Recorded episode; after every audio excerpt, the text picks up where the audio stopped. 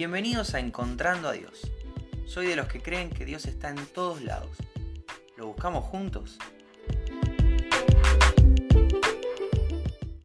Hola, ¿cómo estás? Bienvenido, bienvenida al episodio de hoy de Encontrando a Dios. Hoy es 21 de marzo. Hoy inicia la temporada número 5 y hoy también inicia el otoño. Para mí, la, la estación más linda del año. Me encanta el otoño. Yo nací en primavera, nada que ver. Pero amo, amo, amo el otoño. Acá en Rosario llueve, me encanta la lluvia, lo dije como cien mil veces, me encanta la lluvia. El otoño trae mucha lluvia, trae fresco. Me encanta el tema de los, de los árboles, cómo van cambiando de color, las hojas, me encanta cómo van cayendo, me encanta que al sol esté calentito, pero en la sombra haga frío, me encanta abrigarme, así que mi época favorita del año. Eh, y por eso también, con el cambio de, estación, hacemos también el cambio de temporada. Para esta temporada número 5 tengo algunas sorpresas, tengo algunas ideas que espero, si Dios quiere, sean de bendición, sean de crecimiento y sirvan para seguir encontrándonos a Dios. Muy bien, te quiero contar dónde hoy me encuentro a Dios. Estoy en la escuela, estoy en un recreo, estoy sentado en una escalera del patio me duele la cabeza, estoy bastante cansado, arranqué temprano, ya es la última hora. Y se ve que mi cara denotaba todo esto, el cansancio, el dolor de cabeza, eh, todas las horas previas de trabajo. Porque se me acerca un chico y me dice, profe, estás triste, te veo muy triste, ¿te puedo ayudar con algo? Y, la verdad es que me pareció una expresión súper linda porque los chicos no dan con vueltas. No fue un profe, ¿cómo estás? A ver si yo le contaba que estaba triste o no. Él asumió que yo estaba triste y él fue y encaró el problema. Bueno, eso, eso es lo que me gusta de, elaborar con chicos, la, frontalidad de los chicos. No hay que leer entre líneas, no hay que pensar si, si, si, hay segundas intenciones. Los chicos te dicen exactamente lo que te quieren decir y eso me encanta. ¿Cuánto tenemos que aprender de los chicos? Pero bueno, me encuentro a Dios en esta idea de, estar triste y manifestar estar triste. Quiero, quiero arrancar abriendo un paréntesis. Voy a hablar de un estado de ánimo que el Señor permite que tengamos. Bien, eh, eh, las emociones humanas son, son parte de, de la fabricación del ser humano. El Señor, Dios, nos creó con la capacidad de sentir diferentes emociones y sensaciones. Euforia, tristeza, alegría, depresión, no sé, lo que se te ocurra, bronca. La idea de todo esto es que nos lleve a darle gloria a Dios. Entonces, nunca te voy a decir que estar triste es algo malo. ¿De acuerdo? E, estar triste forma parte de la vida.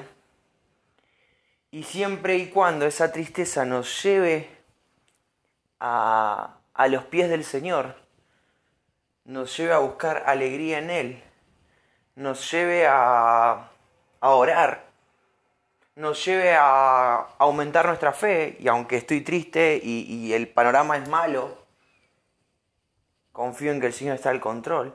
Si, si, si nos lleva a eso, estar triste no es realmente algo malo, es parte del ser humano, es parte del estar vivo. Cierro paréntesis. Ahora sí vamos a la idea.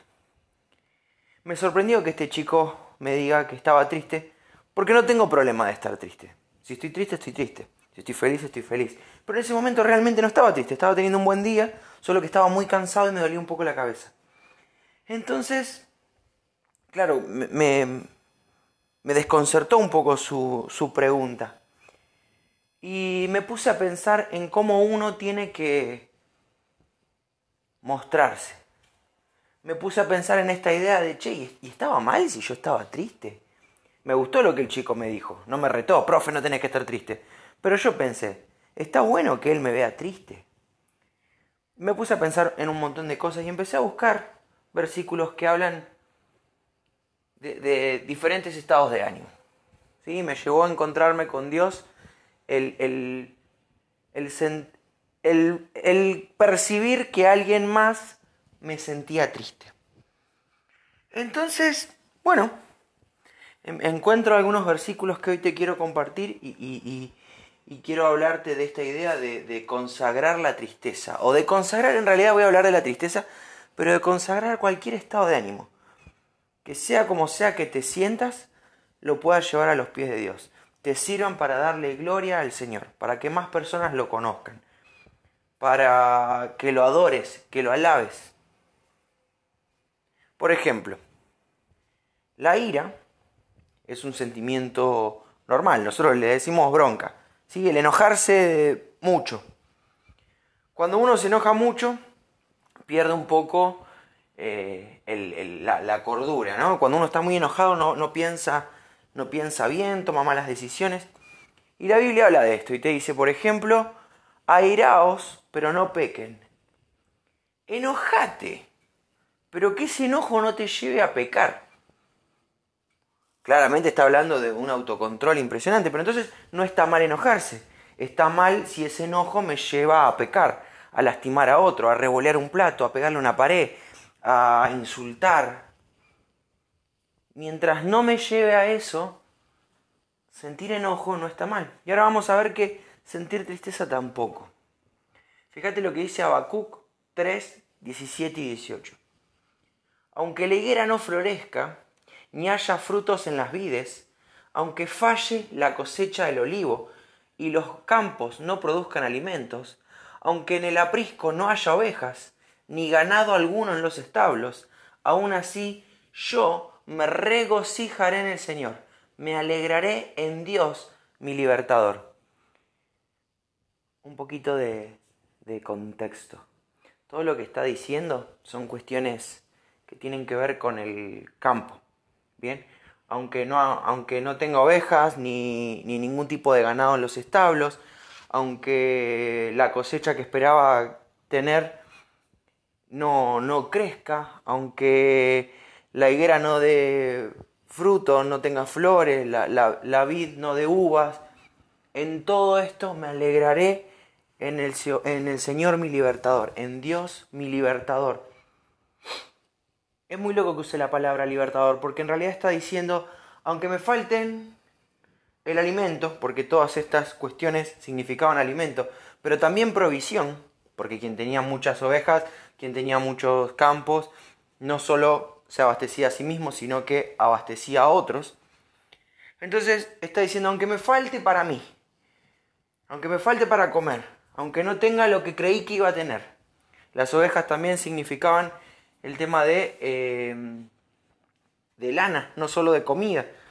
Entonces es, aunque me falte la comida, aunque me falte el abrigo, aunque me falte la bebida, aunque me fallen los negocios,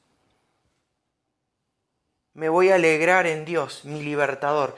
Y la idea de decirle Dios, libertador, en ese momento es muy buena porque en Dios hay libertad, en Dios me siento libre, no me siento preso de las de las cuentas a pagar, no me siento preso del hambre, en Dios me siento libre, aunque tal vez todo lo que no debería fallar está fallando. Es genial lo que está eh, escribiendo Abacu. Entonces, esta idea de que aunque nuestra alegría puede depender de factores externos, como que nos vaya bien en los negocios, como tener plata a fin de mes. La idea es que en el Señor somos libres, en el Señor nos gozamos, en el Señor nos alegramos. Fíjate que dice el Salmo 94, 19.